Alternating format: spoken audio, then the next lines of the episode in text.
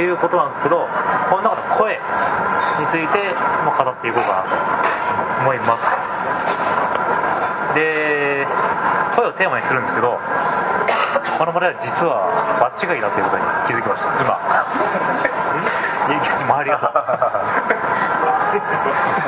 え恋というのはですねまああのーいろんな本を見ていくと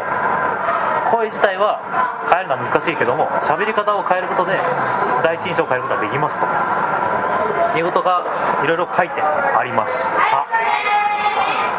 だがしかしですよ。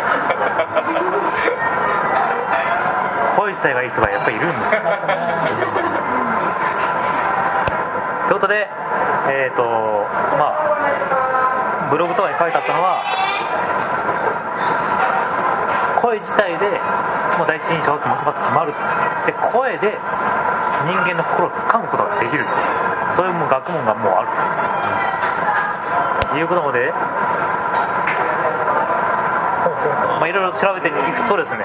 それを職業にしている人がいるわけですよね。それは声優です。声優という人は、まあ、アニメとか、えー、と映画の吹き替えとか、まあ、いろいろやっている人なんですけど、まあ、ちょっと芸人に近い、まあ、給与体系で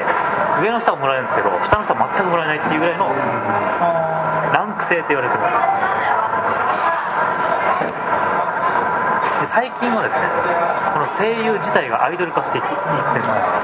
で歌手になってたりとかそのアニメの主題歌を歌わす歌ってそれで売れちゃうと。か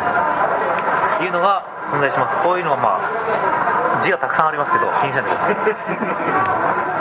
でもうすごい人はもうアイドル。紅白に出てる人までいます。でこれはですね普通の芸能人にはないことができるんですよ。自分の、まあ、声優ってのはやっぱ声だけなんですよ。例えばアニメでも、まあ、サザエさんとか。もうサザエさんって役をやるわけですよ。自分は出ないんですよ。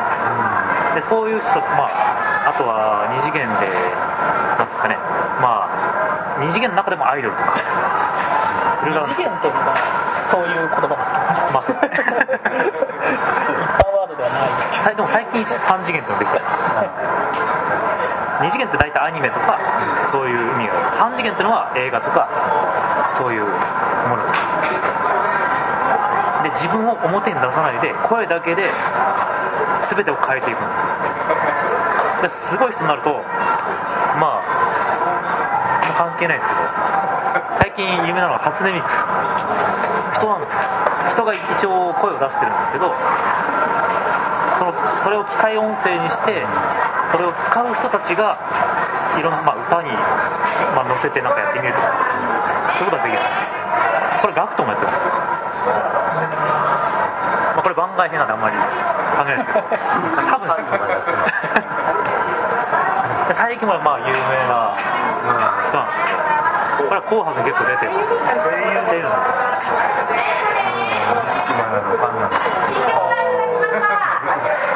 で最近、まあ、声優っていう人はやっぱり表には出ないんですけどあの昔はちょっと、まあ、容姿的に劣ってたっていうかそのど大山信代とか。昔はその俳優崩れと言われていて、まあ、俳優で食えない人たちが声優をやると。だから年をいってる人たちからすると声優っていうのは何みたいな。そういうまだイメージがあります。で最近はその声優自体のイメージが多くまあ良くなってたんでこういう要は容姿がいい人たち。あと歌唱力ある人たち。こういう人たちが集まってます。でこれはまあ女性の中で有名な人です。でこれはなんていうか多分見たことないですね。この人はですねすごいんですね。えっと一応どうご飯の人ですねこれこれ聞こえない人は聞こえないんですけど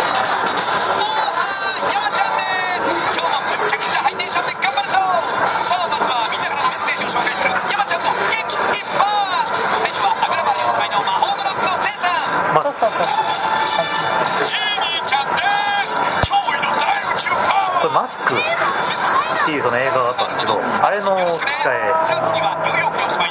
エディ・マフィー。言ってますね出てきますで一番すごいのがああれ多分聞こえないですね聞こえない何とも言えないですけどえー。ってんの人歩くすじゃないよディズニーのドナルド・ダックないってか分かんないですけどすごいた高いっていうかもう出せないんですよ普通の人じゃ。だから世界の山下という。でドナルド・ダックのえっ、となんだっけハハッピーじゃなくてえー、なんか特別にディズニーからもらってるんですよ。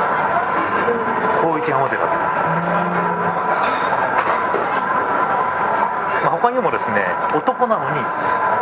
1人7役とかいて女の声女性の声とか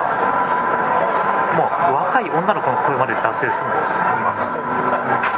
まあ、これあるあるんですけどちょっと多分聞こえないのでやめておきます。URL は貼ってないしあこれは貼ってないですけど。は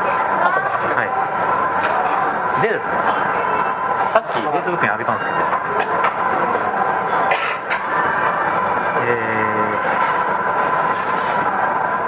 ちらを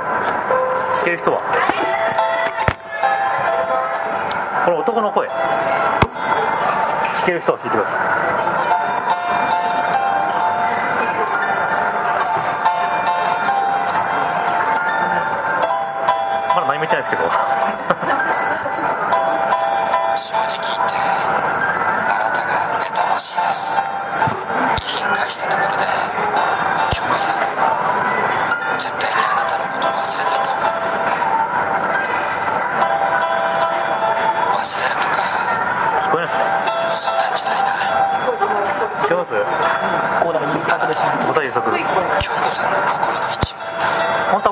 声も出すんですけどこの人。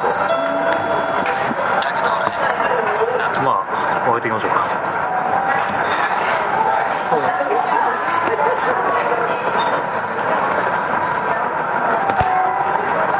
これよく聞くとですね誰かの声に聞こえまあ似てるんですよ。参加者の中に前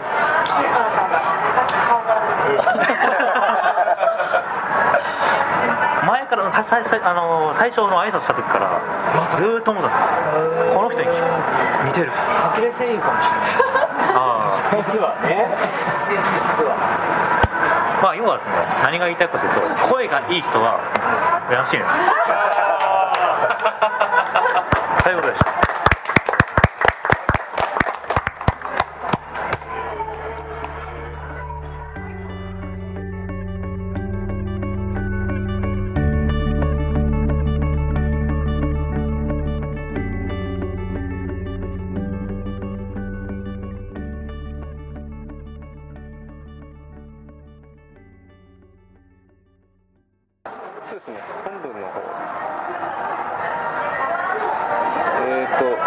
用意しようと思っ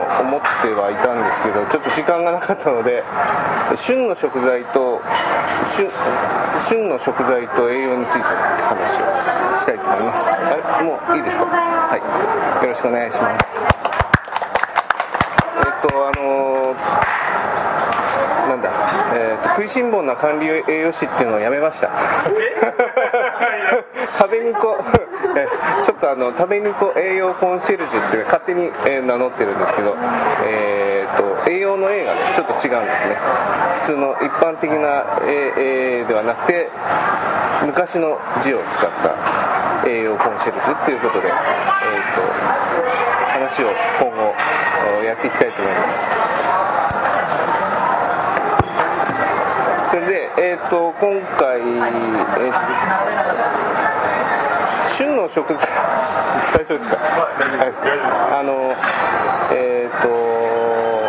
かなんすいません。何の用意もしてこなかったのでちょっとあれなんですけどえっ、とね暑い季節には暑い。あの夏には夏春には春春夏秋冬で取れる食材と、えー食べ食べた方がいい食材があるよっていうお話を、えーしたい。んですね。まあこれ読んできます。あそこからでいいですね、はい。えー暑い夏を乗り切るには夏の季節的な特徴とそれに伴う、えー体の変化について知っておくと対策が立てやすくなります。これは夏だけでなくえー四季折々の変化にえー使える知恵になります。なりますので、まあ、これはあの秋冬春に対してはまあ継続的に私のオールで発表していきますので そっちの方を見ていただきたいと思うんですけど今日はあの夏ですね。夏に関してちょっと季節的な特徴をお話ししますと、まあ、もう皆さん感じてると思うんですけど夏は蒸し暑くて、えーたくさん汗をかく。体温調節するためにどんどん汗をかきますよ。かどんどん汗をかくということは体内から多くの水分が失われるので、えー他の季節よりも水分が欲しくなる。で汗と一緒に微量のミネラルもどんどん失われていくので、えそういうのが足りなくなってくる。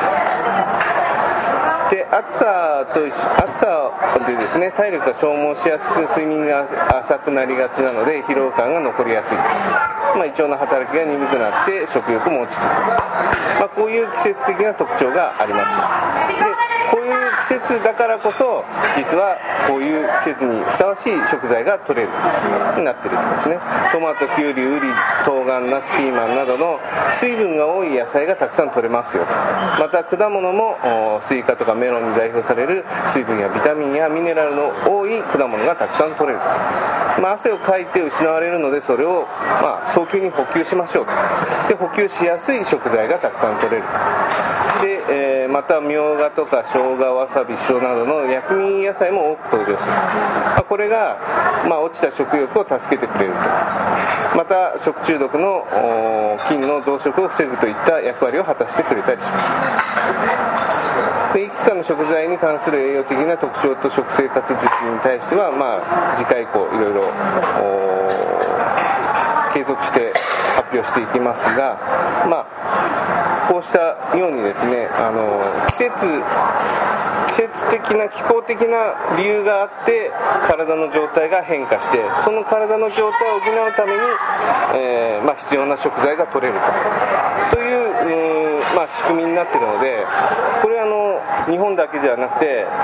例えばマレーシアみたいなああいう暑い国だったらああいう暑い国にふさわしいあの食材が取れて食文化ができている。日本は四季折々の季節があるからそれぞれにふさわしい食材が取れてそれぞれに、えふさわしい、まあ、体のを補う仕組みがあるえーとまあ、栄養士なんですけど栄養学的にはばっかり食っていうのは否定され否定されるというかもっとバランスよくいっぱいいろんなこと食べいろんなものを食べなさいねって言われるんですけど、えーばっかり食の方がいいんですね、うん、その時に必要なものがたくさん取れるわけだからその時に必要なものをたくさん食べる。でそのそれが食べやすいようにいろんな、まあ、あ食文化というか季節季節にその地域その地域でいろんな食べ方が研究された郷土食みたいなものがあるので、まあ、冷や汁とか、まあ、そううどんそばそうめんとかそういうものそうですけど食欲が落ちてもでもしっかりエネルギーは取らなきゃいけないので冷やし冷や麦とかさっぱりしたものでもしっかり取れるようなあものが、まあ、ちゃんとあるわけですね、まあ、そういうあのーなんていうか栄養素だけで見ないで、えーそういう自然の仕組みと体の仕組みと、えー野菜の仕組みっていうんでしょう。自然のサイクルっていうものを感じながら、まあ、食文化食生活っていうものを考えていただけるといろんなあの季節ごとに対策が取れる、えー健康法に健康法があなんて言うんでしょう。身につきますので そういうそういうものをしっかりこう見てほしいな。で旬の食材っていうのはスーパーに行って一番安いもの。だと思ってあの美味しいけど高いものっていうのはまだ旬じゃなかったりとかするのでそういうものにはわざわざ手は出さないで安いものをたくさん仕入れてそれをたくさん食べるというのがいいと思います、えっと最後にですね、えー夏はしっかり休みましょう。で夜の10時から深夜の2時ぐらいまでがあの細胞がね新しく生まれ変わる時間帯だって言われてるので、えーとまあ、34時間でも構わないんでその時間だけでもしっかり寝るようにすると新しい血液と細胞があの作られますので、えーそういうふうにするとおすすめです。以上です。